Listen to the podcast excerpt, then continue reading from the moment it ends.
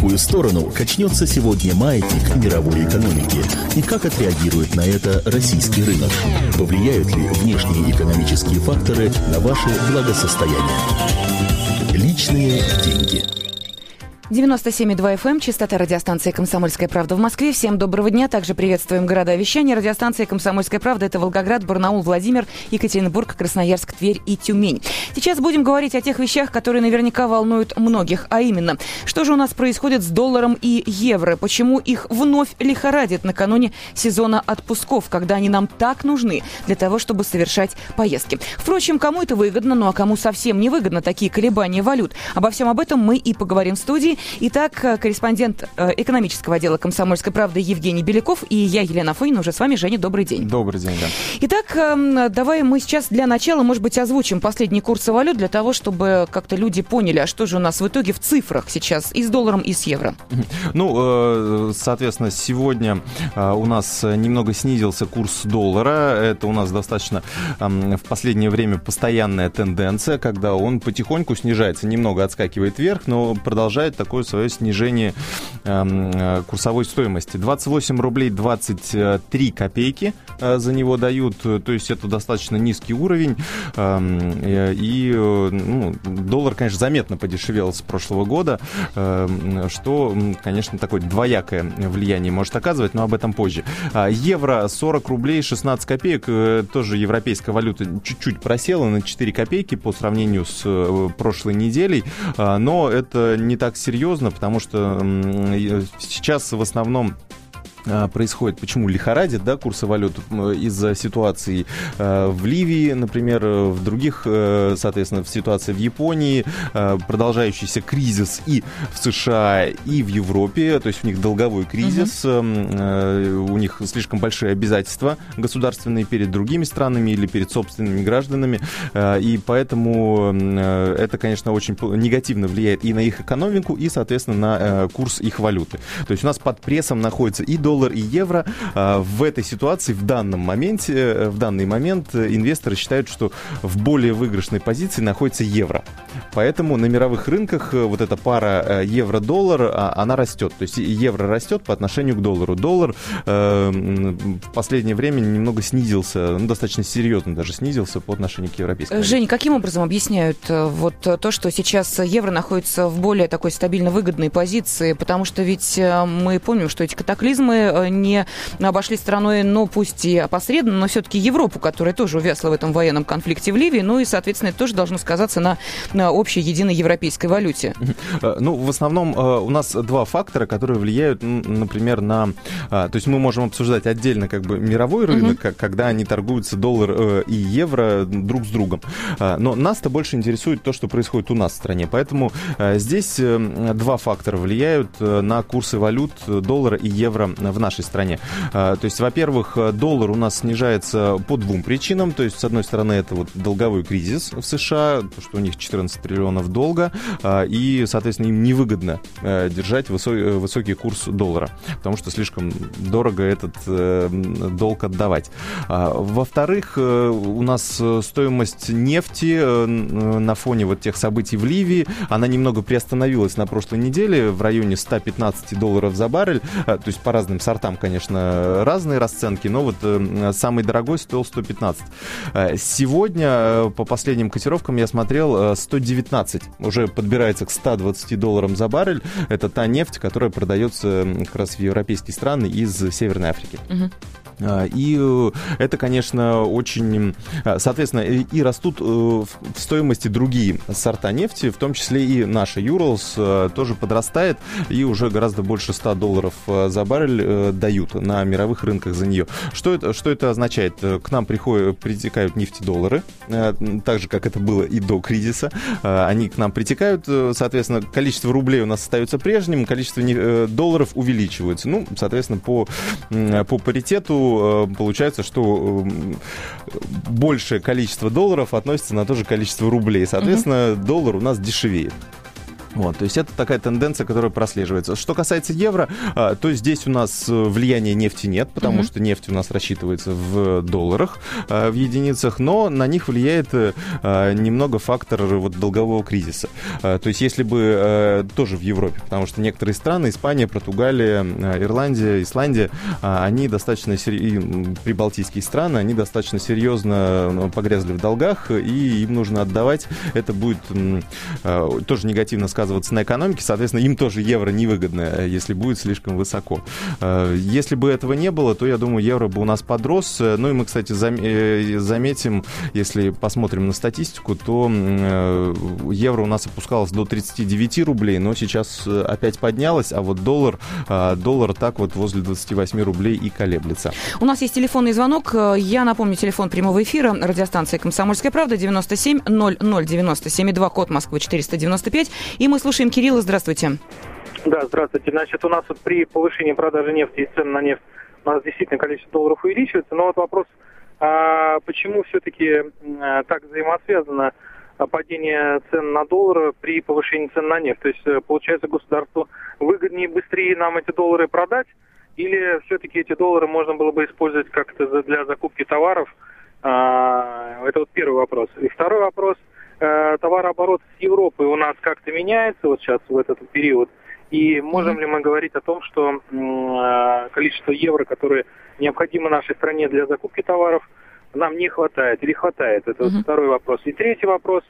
Не согласен с тем, что европейские страны, которые сейчас в кризисе находятся, Португалия, Испания и другие, э, у них э, большой долг по сравнению с американским долгом. Значит, американский долг, если мы знаем, что европейские страны это максимальный долг 100% от ВВП, да, или 104, mm. то американский долг в 4 раза больше, это там 400%. А почему, а почему вы считаете 400%? У них как раз 100% ну, и есть. 14 триллионов э, это их ВВП находится, и 14 триллионов Это американский вы имеете в виду? Да, конечно. Нет, но по подсчетам всего долга Америки, то он гораздо больше. Ну, а, но это как бы мнение здесь разное, но суть в том, что а, нету а, особой разницы между вот этими странами Португалия, Испания и другими европейскими и разницы между Америкой. То есть э, почему тогда а, вот эти агентства по рейтингу неправильно оценивают американский рейтинг, и наш рейтинг. Здесь мне-то это понятно, почему происходит, потому что э, доллары поддерживают другие страны, страны, которые его приобрели. Вот. А евро еще, видимо, не в таком количестве используется как резервная валюта. А, спасибо. Да, спасибо, спасибо Кирилл. Сейчас попытаемся по порядку ответить на все вопросы. Да, я думаю, с последнего начну по поводу вот как раз почему так воспринимается. А, на самом деле, э, ну, как я для себя еще объяснение, э, то есть э, действительно проблемы и в тех, и в других экономиках, и они соразмерно, мне кажется, практически одинаковые. Единственное, что Евросоюз, там есть и, и сильные страны, у которых долга нет, и они тем самым поддерживают более слабые слабые государства, э, ну, хотя не особо в восторге от этого. Э, в Америке, э, конечно, по сравнению у них тоже достаточно, у них достаточно большой долг. Если сравнивать с ВВП, то, может быть, примерно одинаковый, как в европейских странах, но вот по объему, потому что у них просто экономика большая, у них и долг uh-huh. просто огромный получается, то вот эти проблемы, они, ну, как-то кажутся, вот это объем, вот эта денежная масса, которая находится в кредитах они считаются некоторыми инвесторами, перевешивают европейские проблемы. А, но, как я заметил по вот этим э, валютным торгам у нас такие качели продолжаются. У нас инвесторы три месяца они считают, что проблемы в Европе это хуже, чем европейские, потом три месяца э, считают, что наоборот. Вот. Ну и так и играют, соответственно, на повышение, на понижение этих рейтингов. То есть э, я, честно говоря, уже перестал искать здравый смысл вот в этих валютных колебаниях. Мне кажется, это уже больше, в большей мере чисто такая спекулятивная игра mm-hmm. на этих колебаниях. Теперь по поводу нефтедолларов можно ли их использовать? Э, вот для чего их используют? Для продажи нам или для закупки, как предложил Кирилл, э, тех же товаров э, в Европе? Ну, у нас это, на самом деле, монетарные факторы, то есть денежная масса, она должна быть, то есть она вливается в экономику в любом случае. Эти нефтедоллары, они обмениваются потом на рубли, и тем самым у нас, то есть повышается спрос на рубли, и тем самым повышается и курс нашей валюты. Но Э, у нас, э, если бы а, мы, например, не откладывали деньги в резервный фонд, как это было до кризиса, вот э, то, что излишки вот этих нефти, нефтяных запасов, то тогда, тогда у нас бы курс рубля сейчас был бы гораздо выше. Угу. Вот, то есть у нас бы, если бы не, не было вот этого сдерживания со стороны Центробанка, то у нас курс рубля мог бы уже, курс доллара в России мог бы уже приближаться там, к 26 рублям, 25. То есть мы сдерживали и до кризиса, Э, чтобы не было таких резких скачков в экономике, мы, я так понимаю, сдерживаем и сейчас, потому что у нас э, продолжают ну, увеличиваются уже и международные То есть реально резервы. рубль у нас крепче сейчас, э, чем, чем подается, и, соответственно, доллар да. слабее, да. чем мы сейчас его можем там продать, купить. Это зависит от того, что вы собираетесь делать. Да, на самом деле это делается специально, завышается немножко курс доллара у нас, потому что, ну, нам тоже невыгодно, если наш рубль будет очень крепким. Почему? Жень, вот объясни, почему это невыгодно? Ну, э, считается, что все-таки наши, э, наши предприятия, э, они будут менее конкурентоспособны по сравнению с... А, если они выходят на какой-то на мировой рынок, то они будут менее конкурентоспособны по сравнению с другими, с, с другими, ну, с конкурентами на внешнем рынке. Вот. И третий вопрос там еще какой И третий вопрос, товарооборот с Европой, что у нас сейчас там происходит, не стал ли он меньше?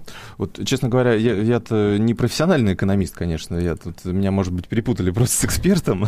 вот, э, то есть я статистику не отслеживаю. Насколько я понимаю, а, у нас импорт э, начал опять восстанавливаться. То есть импорт... Э, у нас какие отношения с Европой? То есть мы только закупаем у них вот различное оборудование высокотехнологичное, которое нам для производств необходимо. И закупаем часть продовольствия также, кстати, таких в достаточно серьезных количествах. Что, поставляем Поставляем им, соответственно, взамен только угу. сырье, то есть нефть, газ и металлы. И э, ну, вот э, у нас, в принципе, довольно паритетно растет и экспорт за счет увеличения стоимости углеводородов и металлов, соответственно, как увеличение экспорта в денежном эквиваленте, так и увеличение импорта за счет того, что мы больше начинаем закупать, то есть предприятие выходит из кризиса, начинает больше закупать вот этой техники различной, оборудования. Поэтому здесь таких вот явных перекосов вопросов я в последнее время не видел.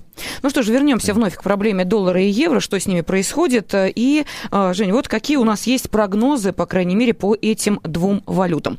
А, что у нас а, сейчас может сказать человек, который волнуется относительно судьбы, ну, будем так говорить, тех сбережений, которые лежат у него где-нибудь э, там в шкафу под матрасом, ну, или в банке. Вот что ему можно сейчас предложить? Быстро бежать сдавать или не бежать сдавать? Сдавать или как вообще поступать в этой ситуации? Ну, буквально сегодня мне как раз однокурсница позвонила с этим э, вопросом э, и хотела уточнить вообще, что делать. У нее есть небольшая сумма в долларах, э, она увидела, что в последнее время он дешевеет и дешевеет, и думает, что с ними теперь делать. То есть, ну, в какой-то момент она создала эту подушку безопасности, может быть, скорее всего, и в 2009 году, когда доллар стоил 36 рублей. Угу. Вот, когда на панике все начинали скупать доллары в заначку себе. Теперь не продавали, не продавали, теперь вроде как думают, а что же теперь делать? А, в данной ситуации, мне кажется, наилучшим э, будет просто держать эти деньги, ну, положить на депозит в банк. То есть э, смысла их переводить в рубли я сейчас пока не вижу, а, потому что, ну, в этом как бы нет смысла, он уже упал достаточно, а, и э, вот ниже падать, скорее всего, не будет, потому что... То есть такого вот резкого обвала, который был там лет 15 назад, если не ошибаюсь, может быть, и еще больше, когда Нет, доллар за одну ночь э, сначала 90, рухнул. 90, 90... Но доллар не рухнул тогда. Доллар тогда еще...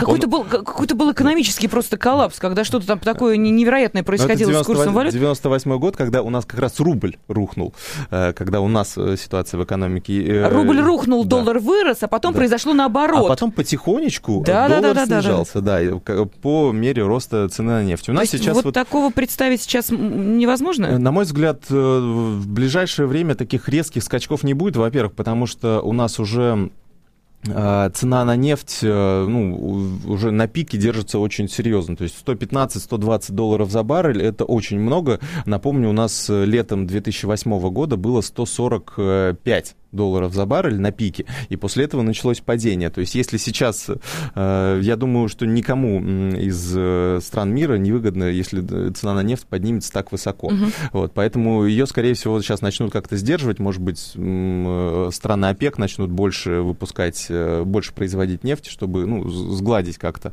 ливийскую проблему. И эм, поэтому, так как это очень сильно привязано к курсу доллара, то я думаю, что он ниже 28 в ближайшее время не упадет. Вот. Э, и сейчас нет смысла его продавать, надеясь на то, что вот э, в рублях. То есть, если вам, конечно, нужны деньги, ну, делать нечего, нужно тогда продавать уж. Уж тогда тут выискивать, ждать возможности продать подороже нет смысла. Но а есть люди, которые от этой ситуации выиграли? Потому что я вот вспоминаю, что сейчас э, перед майскими праздниками начнется такой вот ажиотаж в туристических компаниях. Люди начнут планировать свой отпуск, многие уже именно это и делают. И там, в общем, почему-то цены по-прежнему привязаны к доллару. То есть платишь ты рубля, рублями, но а, счет тебе изначально выставляют там в долларах, потом уже пересчитывают. То есть вот э, тем, кто покупает туристические путевки, это выгодно? Это, это, конечно, выгодно, потому что многие у нас зарплату получают в рублях, э, курс доллара падает, соответственно, на то же количество рублей мы можем купить большее количество долларов. Угу. А отдохнуть, получается, за меньшую стоимость сможем. Ну и плюс выиграют э, те, кто выплачивают сейчас кредиты в долларах, или, например, и взяли их, например, э, год или полтора назад, вот, э, то они, конечно, сейчас, э, можно сказать, в шоколаде. Uh-huh. Но, но не знаю, на, на какой срок, то есть это, конечно, загадывать с курсами валют, если у нас сейчас нефть резко, резко развернется вниз, стоимость ее, то, конечно же, доллар тоже подскочит, ну, может быть, не так сильно, но до 30 может ну хорошо, в таких случаях э, что нам сейчас делать со вкладами, если э, человек вот именно э, сегодня собирается пойти в банк и, допустим, сделать вклад валютный? То есть в какой валюте это лучше делать для того, чтобы в итоге приросло-то побольше? А, ну, в любом случае, мне кажется, большую часть денег нужно вкладывать в рублях. А, то есть, ну, угу. грубо говоря, 80% э, своих сбережений э, лучше положить в рублях. Э, во-первых, потому что проценты по ним выше.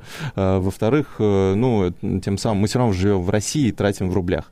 И вклады это все-таки такой недолгосрочный инструмент инвестирования, а положили на полгода, на год в надежде на то, что чуть-чуть вырастет, а потом совершить какую-то крупную покупку. В долларах можно хранить, ну, вот 10-20% в долларах евро. Разделите, что вам удобнее.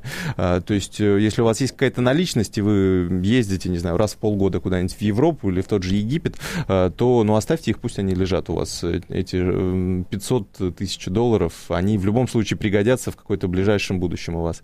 Если таких планов нет, ну, то, я думаю, можно просто положить небольшую, день, э, небольшую часть своих сбережений в долларах евро, ну, чтобы э, при любом э, колебании, как мне сказал один из экономистов, чтобы при любом колебании валюты вы себя чувствовали абсолютно ну, нормально. То есть доллары растут, вы счастливы, евро растут, вы тоже счастливы, рубли растут, абсолютно тоже... То есть другие падают, одно, одно растет, это, и это уже как-то скрашивает, такой баланс соблюдается, и вы находитесь, как, как мне сказал эксперт, в таком состоянии... Э, эйфории? Э, ну, не эйфории, но какого-то единения такого, ну, спокойствия, ага. вот, э, что-то, что-то, что-то от йоги. А, понятно. В общем, то есть... Ушел в шавасану и не вернулся. Да, да. Примерно так. Ну что, подводим итог. У нас остается буквально 40 секунд для того, чтобы все-таки тем, кто, может быть, в начале нашего разговора не был с нами, напомнить, нужно ли сейчас волноваться накануне сезона отпусков за вот такие резкие падения доллара и колебания я, я бы посоветовал, если вам сейчас у вас есть какие-то деньги, и вы планируете отпуск провести э, в той стране, где принимают доллары или евро, купите половину э, необходимой вам суммы сейчас. Угу, угу. Вот, а половину потом уже перед поездкой. Тем самым вам не будет обидно, если доллар вдруг подскочит с 28 до 29.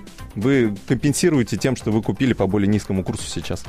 Ну что же, вот такие э, советы мы слушали от корреспондента экономического отдела «Комсомольской правды» Евгения Белякова. Э, в студии также была я, Елена Фонина, и обсуждали мы вот какую тему. Если вы очень волнуетесь э, за то, что доллар неожиданно для нас начал как-то очень активно снижаться, ну и евро тоже подвержен э, колебаниям, движением, в общем, лихорадит э, эти две валюты накануне сезона отпусков, э, то Евгений Беляков подсказал вам, как нужно действовать. В какую сторону качнется сегодня маятник мировой экономики и как отреагирует на это российский рынок?